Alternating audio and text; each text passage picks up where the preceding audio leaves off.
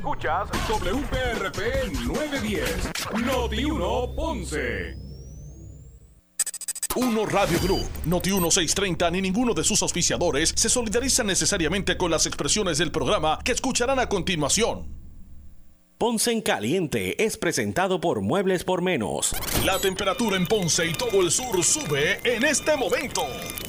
Noti 1630 presenta Ponce en Caliente con el periodista Luis José Moura. Saludos amigos y muy buenas tardes. Bienvenidos. Soy Luis José Moura. Esto es Ponce en Caliente. Usted me escucha por aquí por Noti 1 de lunes a viernes de 6 a 7 de la tarde analizando los temas de interés general en Puerto Rico, siempre relacionando los mismos con nuestra región. Así que bienvenidos todos a este espacio de Ponce en Caliente. Hoy es martes 21 de septiembre del año 2021. Así que gracias a todos por acompañarnos en esta edición de hoy de Ponce en Caliente. Así que eh, comenzamos con los temas de inmediato. Hoy, precisamente, el gobernador firmó la, el proyecto que eh, hace realidad, ¿verdad? Eh, convierte en ley el aumento al salario mínimo en minutos.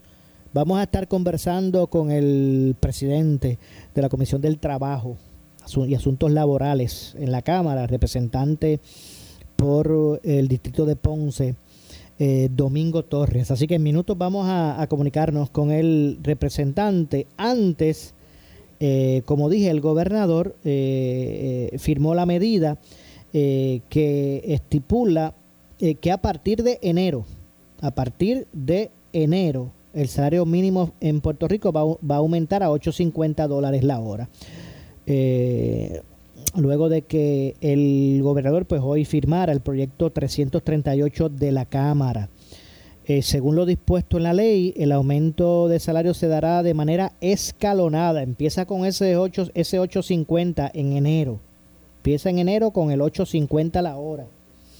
Eh, por lo que para el primero y va eh, eh, se, aumenta escalonado. Primero para enero de los 8.50, por lo que para el primero de julio del 2023 el salario mínimo sería de 9.50. Ahora para enero 8.50 la hora. Para el primero de julio del 2023 9.50 la hora. Hasta alcanzar los 10.50 la hora para el primero de julio del 2024. Pero ese 10.50 está condicionado a que la Comisión Evaluadora de Salario Mínimo adscrita al Departamento del Trabajo emita un decreto eh, mandatorio variando o no el mismo. Esto pudiese representar que un empleado que trabaja a tiempo completo, eh, eh, el aumento sería de dos mil dólares anuales, si se dan esto, ¿verdad? Cuando se den prospectivamente estos, estos eh, aumentos. Pero vamos a escuchar, vamos a escuchar lo que dijo para efectos del análisis, eh, del análisis el, el gobernador eh, al respecto. Vamos a escuchar lo que dijo Pedro Pierluisi con relación a la firma de la ley del salario mínimo. este aumento a partir de enero puede representar dos mil dólares adicionales al año para alguien que actualmente trabaja a tiempo completo y lo que recibe es 7.25 la hora. Tan pronto reciba 8.50 la hora, de eso que estamos hablando en Arroyo Bichuela, 2.000 dólares adicionales al año. Eh, el, proyecto de ley que estoy firmando hoy establece que vamos a tener un segundo aumento al salario mínimo el primero de julio del 2023. Ahí el aumento va a llevar el salario mínimo a 9.50 la hora. Finalmente, el proyecto dispone que también pudiéramos tener un tercer aumento el primero de julio del 2024. En ese entonces, el aumento que establece el proyecto es de 10.50 la hora. Claro está, eh, esta ley, eh, el proyecto de la Cámara 38, pero hoy será ley, pues eh, crea una comisión evaluadora del salario mínimo en Puerto Rico, que en ese entonces, es decir, allá para el 2024, aunque comienza labores desde antes, esa comisión pues pudiera decretar que el aumento no, no va a ascender a esa cantidad. Va a quedar en manos de la comisión el ver si a mediados de julio del 2024 se materializa el aumento a 10.50 la hora o no, o es un aumento diferente. Eh, durante este proceso lo que vimos fue colaboración entre la rama legislativa y la rama ejecutiva, lo cual es positivo para Puerto Rico. Como todos saben, el proyecto original sometido por los dos representantes aquí presentes, pues era diferente a, este, a esto que estamos firmando en el día de hoy, se asemeja bastante, pero era diferente. Como saben también, eh, cuando el proyecto estaba ante la consideración Asamblea Legislativa, como esto es de gran envergadura, pues yo me tomé la iniciativa de crear un comité multisectorial con representación de todos los sectores aquí impactados por esta medida. Eh, y en ese comité también estaba la, teníamos eh, a los jefes y jefas de agencia eh, que tienen inherencia directa en asuntos económicos como laborales. Por eso aquí está presente Manuel Sidre, nuestro secretario de Desarrollo Económico y Comercio, nuestro secretario del Trabajo, Carlos Rodríguez. La secretaria de la Gobernación coordinó los trabajos de esa comisión y ahí estaba representado el sector laboral y los sectores productivos de la economía aportaron al proceso, me hicieron unas recomendaciones y yo las compartí con la Asamblea Legislativa. Entonces, tampoco todo lo que recomendó ese comité es lo que tenemos hoy en este proyecto, porque aquí lo que se ha encontrado, se logró, es un consenso. Eh, eh, quizás nadie esté totalmente satisfecho, pero yo creo que es un buen proyecto y por eso le estoy impartiendo firma. Eh, veremos lo que sucede a nivel federal porque pudiera haber un aumento a nivel federal eh, pero mientras tanto nosotros no podíamos dejar de actuar. Así que... Bueno, escucharon las declaraciones del gobernador con relación a, al proyecto que hoy se convierte en ley. Eh, la verdad es que pues vamos a escuchar las declaraciones. Uno de los representantes pues que trabajó este proyecto como presidente de la Comisión del Trabajo fue el representante Domingo Torres con quien también pues vamos a, buscar eh, conocer su opinión al respecto. Así que tengo entendido que ya tengo por aquí en comunicación al, representante, así que vamos entonces de inmediato. Saludos representante, buenas tardes. Buenas tardes, Modi, buenas tardes a todas las personas que nos sintonizan. Gracias por, por acompañarnos. Eh, bueno, hoy, hoy el gobernador pues firmó el proyecto de, de, de, salario mínimo, de que, ¿verdad? que establece el aumento al salario mínimo. Eh, usted a través de, su comisión pues eh, fue parte verdad de lo que fue los trabajos para el desarrollo de esta de, esta medida usted está complacido cuál es su, opinión de de, de, verdad de la consecuencia que, que, que, se tuvo con relación a esta medida y que hoy pues el gobernador la convirtiera en ley pues mira, sin duda alguna estamos sumamente contentos porque dio el paso a firmar la medida. Eso es una medida que hace justicia salarial a todos los trabajadores y trabajadoras puertorriqueñas de la empresa privada. Eh, como pues todos saben, hablamos de un, de un aumento de salario de manera escalonada que ya el próximo primero de, enero de 2022 entra a 8.50 eh, el, aumento del salario mínimo. El primero de, de enero 2023 entraría a 9.50 y entonces el otro alza sería a 10.50 con la evaluación que tiene la, Comisión de Salario Mínimo. Eh, esto, esto es algo ¿verdad? Que, estábamos esperando que, que se realizara la firma de ese proyecto. En Puerto Rico hacía más de 10 años que no se hacía este aumento de sueldo y se hacía esta, esta justicia para nuestros trabajadores y trabajadoras puertorriqueñas. Así que enhorabuena. Okay, enhorabuena, pues fue firmado el, proyecto. Okay, eh, representante, el, gobernador habló de, eh, de que o sea, hubo un cambio a lo que fue el, eh, el proyecto original 338, bueno, no sé si 338, pero hubo cambio a lo que fue el proyecto original. El 338. Ok. ¿Hubo cambio, algún cambio a lo que fue el proyecto original versus lo que firmó el, el gobernador? Bueno, sin duda alguna, un cambio, porque ahí es que nos hace la recomendación el comité multisectorial que él, tiene, que él tenía en Fortaleza del salario mínimo que le dio la oportunidad a que en vez de 8, eh, 8.25 fuera 8.50 y en vez de 9 dólares fuera a 9.50, Okay. en vez de 10 dólares fuera a 10.50. Esas fueron recomendaciones que nos hizo que nos hizo Fortaleza y sin duda alguna pues lo cambiamos. Todo lo que sea en beneficio de nuestros trabajadores y trabajadoras lo, cogimos, lo acogimos y lo hicimos parte del, del proyecto y el, el cambio que ellos no estaban de acuerdo y al final del camino lo aceptaron fue el crear la comisión evaluadora del salario mínimo, que es sumamente importante, porque siempre y cuando esa comisión esté activa, haciendo las, las evaluaciones periódicas de cómo va nuestra economía, pues podemos trabajar el aumento del salario mínimo y no tenemos que esperar esta cantidad de años, esperar 10 años, tal vez de, de, de- de 50 centavos, Ujú. de, de, de, de 75 centavos, de un dólar periódicamente, pues tal vez no tiene que hacer un cambio tan drástico en, en, en, en proyectos futuros. Entiendo. Eh, entonces, el 850, el 950 lo, lo garantiza la ley. El- Eso es, es garantizado, Eh, es ok. automático, entra de manera automática. El que no entra de manera automática es el 1050. exacto, el 1050 que ya sería para julio del 2024. Julio Eh, 2024. ¿qué, qué es lo que tiene que establecerse para que para que para que entre en vigencia el 1050?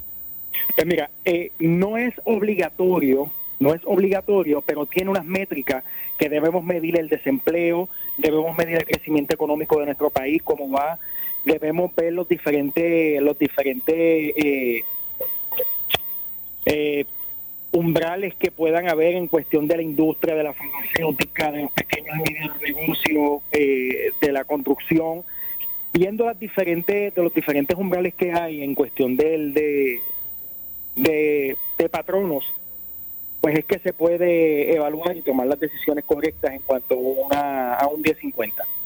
Entiendo. O sea, entonces, eh, otra pregunta, representante. Eh, ¿Qué impacto a esta ley pudiera tener eh, alguna ley federal relacionada al salario mínimo? Ah, bueno, sin duda alguna, si el gobierno federal eh, trabaja algún tipo de legislación, como se menciona que es a 15 dólares, pues nosotros nos tenemos que dejar ir por lo que por lo que diga el, el- el gobierno federal y, y trabajar de la misma manera que ellos ellos nos están dando esa esa esa ley federal de los 15 dólares tenemos que ver de qué manera nosotros podemos trabajar lo- los incentivos económicos para los diferentes patronos para que puedan pagarlo. Ok, exacto. Que si es, si es menor, vamos a suponer que, la- que el, el- a, a nivel federal se legisle y ese aumento eh, sea menor al que al que nosotros eh, se aprobó acá. Eso entonces no, no aplicaría, aplicaría si es mayor. Menor no, sí puede ser mayor. Pero discúlpeme que, que momentáneamente como que se perdió la comunicación. Dígame, repítame eso.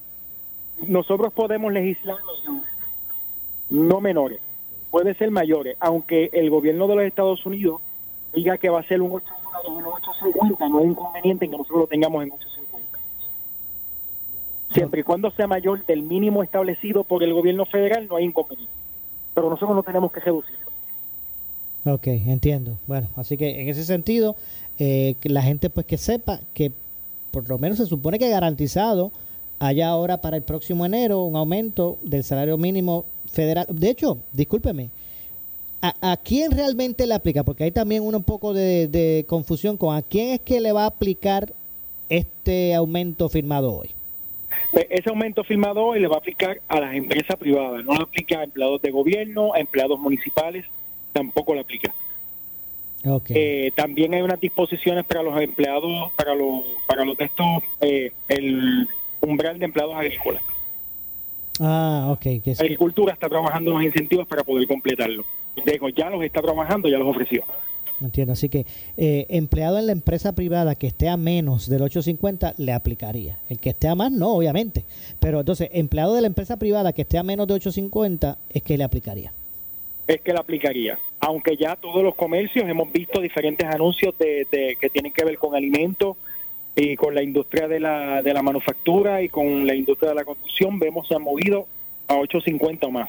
Ujú. De hecho, ¿cu- cu- ¿cuánto está en, en el, en el gobierno, tanto estatal como municipal? ¿Cuánto está la hora mínimo, el salario mínimo? ¿Cuánto está? Bueno, es que todo depende, porque recuerda que los municipios son autónomos, ellos deciden cuánto es que ellos van a estar pagando la hora, ¿verdad? Dependiendo su, su, su, su solidez económica, ellos son los que imponen lo que el, el, salario mínimo, pero gran parte de ellos está a 7.25, 7.85, 8 dólares, el empleado que menos cobra. Entiendo. Así que en ese sentido ellos se mantendrían como están, ¿verdad? como están, hay legislación, hay legislación para poder aumentar el salario mínimo a los municipios y al gobierno. En el caso de los municipios, eh, se le va a dar la oportunidad a la Comisión Evaluadora del Salario Mínimo que pueda trabajar en conjunto con los municipios de manera particular, porque no todos van a poder pagar el salario mínimo. Entiendo. Como municipios autónomos que son, se le está dando ese, se le está dejando ese, ese espacio a ellos para que lo puedan trabajar. En el caso del gobierno, pues nos vamos a nos vamos a sentar con las diferentes agencias, con los ATRH, con AFAF, con OGP, con Hacienda, para que entonces ellos asistan a las pistas públicas y vean la posibilidad de ese aumento en el salario mínimo. Que tampoco son muchos los que están en el gobierno en el salario mínimo. Ok, entiendo. Eh, eh, finalmente, representante, que en términos ahora que han terminado, van a terminar o han terminado estos estos fondos de asistencia, muchos de ellos que se eh, daban a través del Departamento del Trabajo, ¿qué es lo, qué es lo que va a haber es lo va a haber con, qué es lo que va a haber con relación al departamento solamente pues estarán ofreciendo eh, fondos de, de, desempleo regular verdad o, cuál es cuál va a ser el estado de situación ahora bueno el el, el, el, programa que había del PUA eso finalizó la pasada semana ya no hay más, más eh, el beneficio del PUA, que es el beneficio eh, pandémico federal, ya solamente va a estar trabajando lo que es el, desempleo regular. Es, lo único, es el único beneficio que le van a estar ofreciendo a, a los ciudadanos que se acojan al desempleo. Ok, eso es lo único que, aplicaría eh, eh, a partir de ya, ¿verdad? Porque porque fue la semana pasada. Bueno, claro está, no pueden radicar nuevas solicitudes, pero hay personas que todavía van a estar cogiendo por, unos meses las solicitudes que entraron hasta el 17. Ok, pero por ejemplo, los que dejaron de recibir el PUA la semana pasada, ¿no pueden radicar? No, nuevas solicitudes de PUA no pueden radicar. Ah, no, obviamente, de PUA no. Exacto. Pero pudieran hacerlo de desempleo este regular. Bueno, yo, para serle honesto, ese dato, pues no lo, no, no, no me atrevo a decirle que se puede o no se puede, pero yo entiendo que no, porque eso tú tienes que cumplir con una cantidad de beneficios, pero podemos investigarlo. Sí, seguro. Una cantidad de meses para coger el beneficio, pero se puede investigar. Entiendo. Bueno, pues representante, gracias. Gracias por estar con nosotros. Siempre a sus órdenes.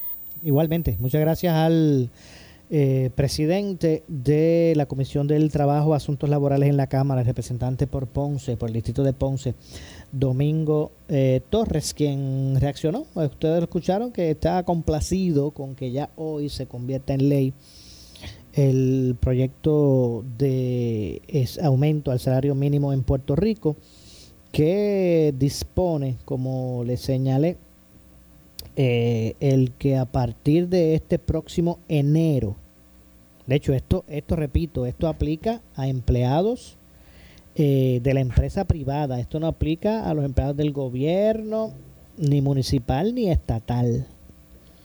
Esto es para la empresa privada. A partir de este próximo enero, el salario mínimo aumenta a 8.50, 8 dólares 50 centavos la hora. Eh, se mantendría en 8.50 eh, hasta, eso entraría en vigor este enero, hasta el primero de julio del año 2023 este enero, este enero es 2022. En este enero, el próximo enero, que es del 2022, entraría el 850. Al próximo año, 2023, a julio primero del próximo año, sería de 950 la hora.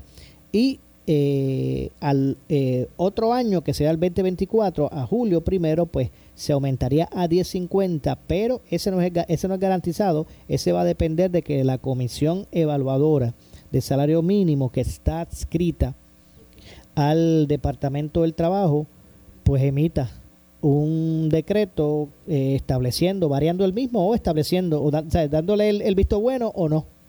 Ese, ese aumento, el de 10.50, el llegar a los 10.50, pues no, está garantiz no lo garantiza la ley.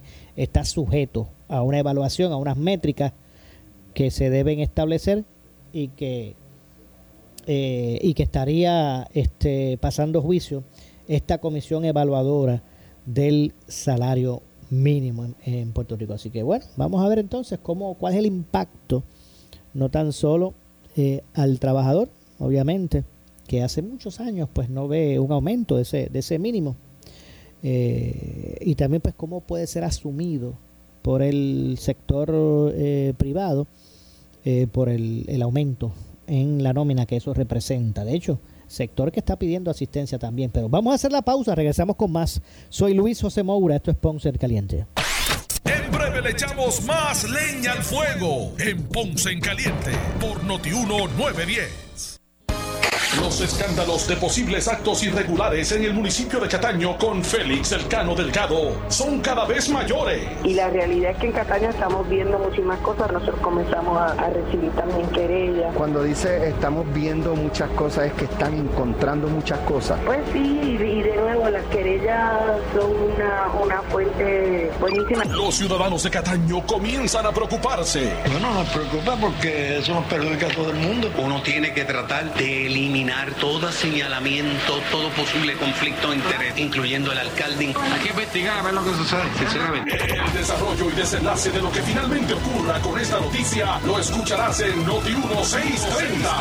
Primera fiscalizando. ¿Qué buscas? Muebles en seres o matrices. Muebles por menos lo tiene. Sin necesidad de crédito y con pagos mensuales bajísimos. Una gran cantidad de mercancía lista para entrega inmediata. Gabinetes en PVC a las y barras para que tu cocina se vea nítida. Además, salas, cuartos y comedores a precios que le gustan a tu bolsillo. Échale un vistazo a lo nuevo en Muebles por Menos, Salinas Villalba y Ponce, carretera 14 frente al cementerio. Visita su página de internet. Llega la gran batalla Henry Motors, usados versus nuevos, liquidando el inventario de vehículos usados buenos, bonitos y baratos. Comerciales americanos compactos, japoneses, coreanos y europeos. Pagos bajitos, donde mejor se paga tu trading. Nuevos 2000 2021 y 2022. Intereses tan bajitos como el 1.99 y el 2.99% al financiar. Garantías extendidas en vehículos nuevos y también usados. Ven a Henry Motors en la Avenida Las Américas de Ponce y Henry Motors en el Ponce Bypass. No lo dejes pasar. Si tienes 40 años o más, la prevención es lo más importante para evitar el cáncer de colon, esófago o estómago. En Advanced Endoscopy Center, el único centro de endoscopía ambulatoria acreditado en Puerto Rico, en Ponce Bypass, el doctor Álvaro Raymond gastroenterólogo por Certify, cuentan con los equipos más avanzados, incluyendo ultrasonido endoscópico, para la detección temprana de lesiones que pueden desarrollarse en cáncer de colon, esófago, estómago y también cáncer de páncreas. Llámanos al 843-1129. Si buscas variedad de materiales eléctricos de construcción con precios accesibles y con un servicio de calidad, la Eléctrica en Ponce somos tu mejor opción. Nos especializamos en la venta de materiales eléctricos de construcción. Contamos con una gran variedad de materiales y artículos para residencias y comercio e industria a los mejores precios y con una atención individual. Llámanos al 787-842-1306. La Electrical, localizados en el centro de distribución La Guancha en Ponce con amplio estacionamiento. 842-1306. Disfruta de la vida con tu Toyota nuevo,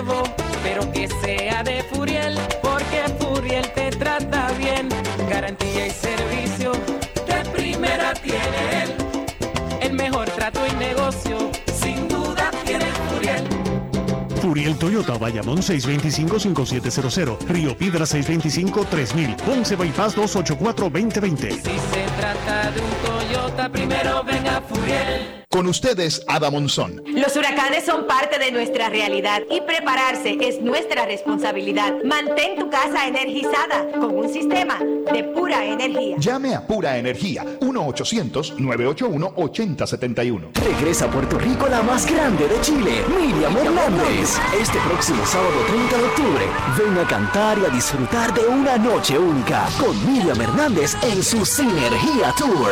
Boletos a la venta en tiquetera.com. Somos Noti 1630. Noti 1630. Primera fiscalizando. Le echamos más leña al fuego en Ponce en Caliente por Noti 1910. ¿Qué buscas? Muebles en seres o matrices. Muebles por menos lo tiene. Sin necesidad de crédito y con pagos mensuales bajísimos. Una gran cantidad de mercancía lista para entrega inmediata. Gabinetes en PVC, alacenas y barras para que tu cocina se vea nítida. Además, salas, cuartos y comedores. A precios que le gustan a tu bolsillo. Échale un vistazo a lo nuevo en Muebles por menos. Salinas Villalba y Ponce. Carretera 14 frente al cementerio. Visita su página de internet. El área sur está que quema. Continuamos con Luis José Moura y Ponce en Caliente por el 910 de tu radio. Bueno, estamos de regreso. Estamos de regreso. Soy Luis José Moura. Esto es Ponce en Caliente. Usted me escucha por aquí por eh, Noti1, de lunes a viernes, eh, de 6 a 7 eh, de 6 de la tarde a 7 de la noche, analizando los temas de interés general en Puerto Rico, siempre relacionando los mismos con eh, nuestra eh, región. Así que estamos de regreso sobre el tema, miren, el tema de el aumento que propone o que peticiona Luma Energy a la, al negociado de, de energía. Hay varios aspectos que hay que poner en, en perspectiva. Eh, primero, vamos a hacerla para efectos del análisis, vamos a hacer la reseña en términos de lo que expresó el gobernador con relación a este asunto. Eh, hoy el gobernador se le, se le preguntó eh, al respecto y él mismo expresó que toda información, primero, toda información, primero dijo que no se justificaba el aumento si no se relaciona, fíjese que él dijo en primera instancia ayer que el aumento que se propone en la, en la tarifa de, o en el costo de la energía eléctrica eh, no se justifica a menos que sea porque el mismo sea eh, por razón de algún aumento en el, en el costo del crudo, ¿verdad? De, de, de la materia prima para generar energía, si, si, si se ha tenido que incurrir en unos gastos adicionales para la generación de la energía, pues esos son los aspectos que, pues, que justificarían el aumento. No así, eh, tal vez el, eh, alguna ineficiencia, tanto de, de, energía eléctrica o de Luma. Eso lo expresó el gobernador. Eh, y también habló sobre, sobre lo que va a ser el proceso. Vamos a, voy a buscar primero por aquí en términos de lo que expresó el gobernador sobre el aumento en primera instancia para que eh, para dejarlo en récord y obviamente pues tener pie para el, el análisis eh, con relación a, a este tema. Eh, como dije, en primera instancia el, el gobernador pues habló del ese rechazo a lo que sería el aumento en términos de lo que se ha propuesto para, para ¿verdad? dejar estipulado. Eh, Luma Energy ha solicitado eh, que se apruebe un aumento eh, que alcanza el 10, alcanzaría el 16 eh, por ciento. Así que bueno, vamos a escuchar en primera instancia. Vamos primero a escuchar el argumento del gobernador en términos a que no se justifica el aumento de, de luz por los apagones. Vamos a escuchar en primera instancia lo que dijo eh, Pedro, Pedro Pierluisi al respecto. Nadie quiere un aumento de luz. Eh, nadie quiere un aumento de luz. En Puerto Rico tenemos un nuevo sistema regulatorio en el área de la energía. Eh, quien único puede imponer un aumento en el costo de la luz es el negociado de energía. Sé que se sometió una solicitud para un aumento.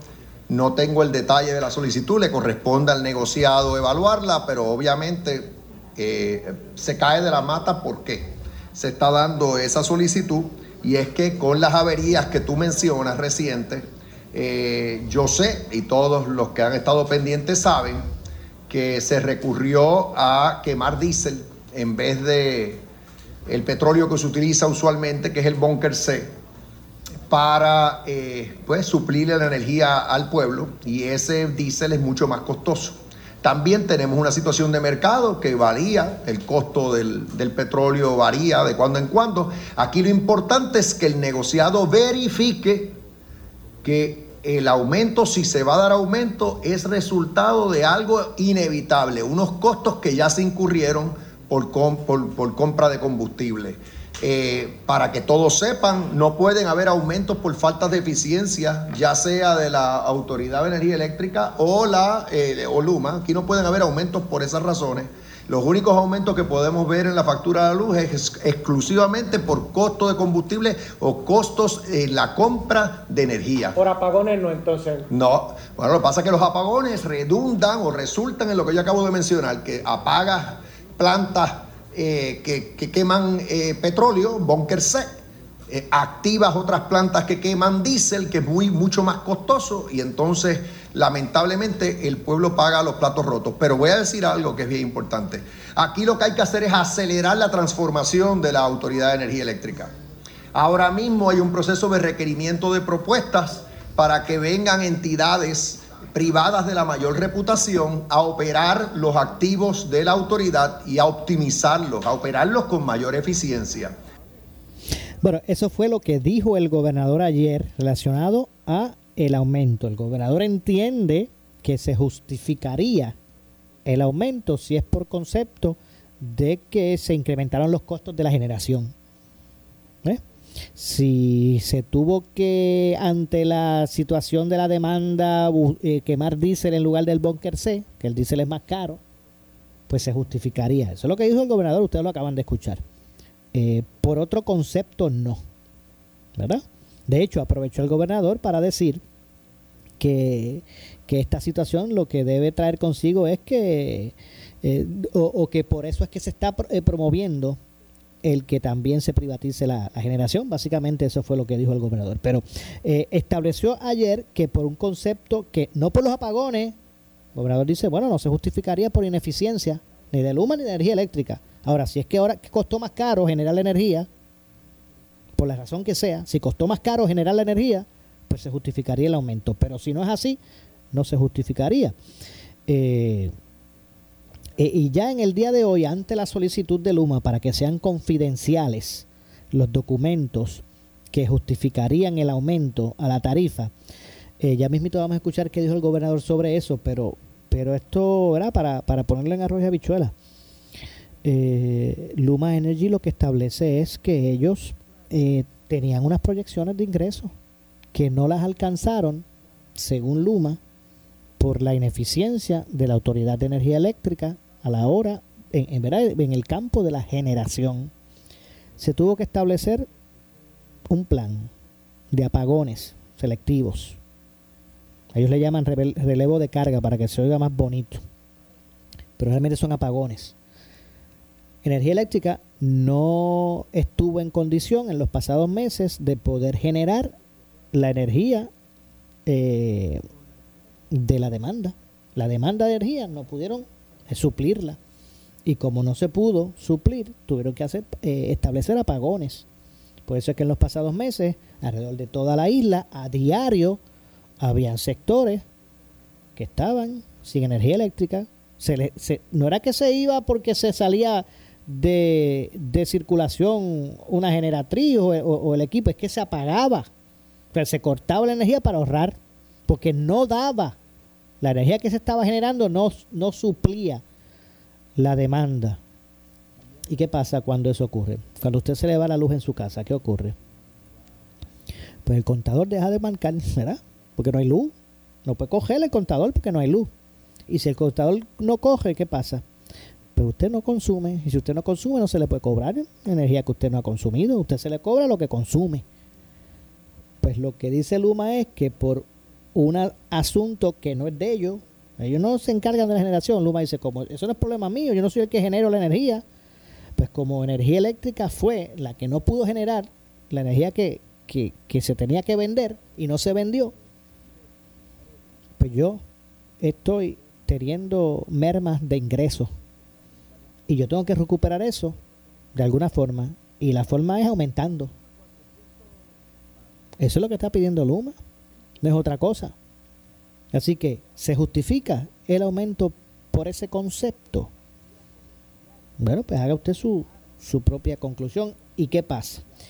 Luma ha peticionado y se lo concedió la comisión de, debo decir, el, el negociado de energía, que los documentos que Luma tiene que someter para justificar el pedido de aumento sean confidenciales. Pues hoy el gobernador, eh, Pedro Pierluisi, expresó que toda la información, toda la información que evalúa el negociado de energía eh, en la vista sobre la solicitud de alza de tarifa tiene que ser pública y no confidencial como eh, solicita Luma. Vamos a escuchar lo que dijo el gobernador eh, al respecto. La información técnica que apoye cualquier aumento esté disponible para revisión de los medios y del público en general. O sea, ese es, ese, ese es mi parecer, así que debe ser. Pero ya la pregunta, pues parte, yo no tengo el dato exacto, o sea, de qué está ahora mismo a nivel público y qué, eh, se, ar- qué información se está reclamando que es confidencial. Ese detalle yo no lo tengo. a Le pregunto porque se- según informes de prensa, el, el director de negociado ha dicho que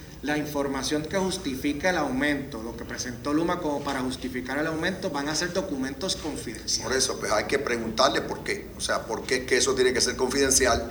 Eh, lo que voy a decir aquí es importante. Recuerden todos que aquí antes lo que teníamos era el ajuste por combustible en la factura que nadie entendía. Y esto cambió. Ahora, cada tres meses, el negociado de energía establece si hay un aumento en la factura. Y la única razón para un aumento es que haya habido aumento en el costo de combustible o aumento en la compra de energía de parte de la autoridad. Y el negociado tiene que verificar eso. Aquí no pueden haber aumentos por faltas de eficiencia, ya sea de Luma o de la autoridad, para que todo el mundo esté claro. Y cada tres meses, porque la ley lo dispone, vamos a acostumbrarnos a esto, cada tres meses el negociado es el que va a decidir si hay un aumento o no y es a base de esos dos factores que acabo de decir. Costo de combustible, costo de compra de energía. No hay espacio aquí para ineficiencia. Bueno, así que a juicio de lo que dice el gobernador no se justificaría. A juicio de lo que acaban de escuchar del gobernador no se justificaría el que ahora en esta próxima vista el negociado conceda ese aumento que eh, Luma Energy está eh, peticionando, porque no es relacionado al costo ni de combustible ni al costo de energía. Eh, El aumento, el aumento es por los apagones, porque como hubo muchos apagones no se pudo facturar lo que ellos querían, eh, entendían se debió facturar o las proyecciones que ellos tenían. Así que se supone que entonces no se apruebe si se, se utiliza, ¿verdad? Si esa es la única razón, como la como dijo el gobernador, que, que se justificaría el aumento. Así que no cabe duda que se- según los informes, pues ya eh, eh, eh, debo decir el negociado de energía, pues ya citó eh, a la autoridad, al igual que a Luma, para una vista en la que se allí deben defender el aumento solicitado y ellos evaluar el negociado, el negociado de energía le concedió a Luma la solicitud de que los documentos eh, que pretenden radicar para sustentar o justificar el aumento pues sean tratados como confidenciales. Eh, la administradora de, de- Luma eh, alegó que los cálculos utilizados para justificar el aumento tienen que ser protegidos. Eh, alegó además que los documentos contienen información eh, sensitiva que pertenece al consorcio y o a la autoridad de, de energía eléctrica. Eh, Pierluisi, pues como ustedes escucharon, insistió que la única justificación para que se suba la tarifa es que se pueda eh, probar eh, que hubo un aumento en el precio en la compra del combustible o en la compra de, de energía. Eh, y esto del negociado, que esto que habla el gobernador, pues, pues, pues es correcto, cada 90 días, cada, 100 cada eh, tres meses, el, el negociado pues evalúa si ha aumentado o no el costo de la generación de la energía para, para ver si, si, si se aumenta, porque no, no, se, o no es solamente aumentar, se supone que evalúe cada tres meses el negociado cómo en esos tres meses, esos 90 días, estuvo fluctuando el precio de eh, la compra de combustible, ¿verdad? Eh, o, de, o de energía propia para, para suplir la demanda. Si esos costos subieron, ellos en ese trimestre aprueban aumentos basado en que costó más generarla. Pero si hay algo, si un trimestre costó menos generar porque porque por lo especulativo del mercado haya bajado el costo de la compra del combustible o de la energía, se supone que del mismo modo se ordene una reducción. O sea, esto no es solamente para aumento, se supone que si del mismo modo en ese trimestre eh, salió más barato generar la energía, se supone que se, que se baje el costo, pero eso usted lo ve muy poco. Eso sí, cuando aumentan los costos sí se, sí se autoriza ¿verdad? El, el, el, aumento. Eh, pero de eso, de eso es lo que se trata. Tienen hasta el 30 de septiembre, el negociado tiene hasta el 30 de septiembre para aprobar o desaprobar la solicitud, porque eh, en el caso de que se apruebe el aumento entraría en vigor el primero de octubre. Así que tienen hasta esa fecha para atender este, este asunto. Pues aquí Luma realmente lo que está diciendo es que, bueno, yo no tengo la culpa de que energía eléctrica no haya podido generar la demanda. Y como no podía suplir la demanda de energía, se tuvieron que hacer apagones y como todas esas horas, días, esos días y horas, sumaban tanto que dejamos de ganar tanto, porque la gente no tenía energía que consumir. Y ahora ellos pues están peticionando por esa razón específica ellos dicen, bueno, yo no voy a sufrir, yo no voy a, eh, a sufrir de, de, que mis recaudos se reduzcan por la ineficiencia de energía eléctrica. Pues básicamente esa es su... Esa es, ¿verdad? Eh, la razón por la cual están pidiendo ese, ese aumento en el, en el costo. Y no es de un por ciento, ni de dos, ni de tres, ni de cuatro por ciento, ni de cinco. Estamos hablando de que están peticionando el aumento en un 16% de, de lo que es el costo actual, un 16.4 en lo que es el, el, de lo que es el costo, el aumento será de lo que es el costo, costo actual, un que se aumente un 16.4. De eso es lo que estamos hablando. Usted haga una, una, una pequeña evaluación. Vamos a ver si usted como consumidor haga un, el siguiente ejercicio. Vamos a hablar bajo el supuesto que usted paga mensualmente por, por, la, por la luz, ¿verdad? 100 dólares. Vamos a suponer que usted paga 100 dólares de luz mensual y que por eh, razones de energía eléctrica este mes pasado, de los 30 días que tiene el mes, de los cuales usted pues consume 100 dólares, usted paga 100 pesos al mes por esos 30 días y que por alguna razón de, de energía eléctrica, ¿verdad? Su ineficiencia en poder tener energía disponible para que para que cuando usted suba el, el, switch de la luz prenda. Por ineficiencias de ello, usted esté la mitad del mes sin luz.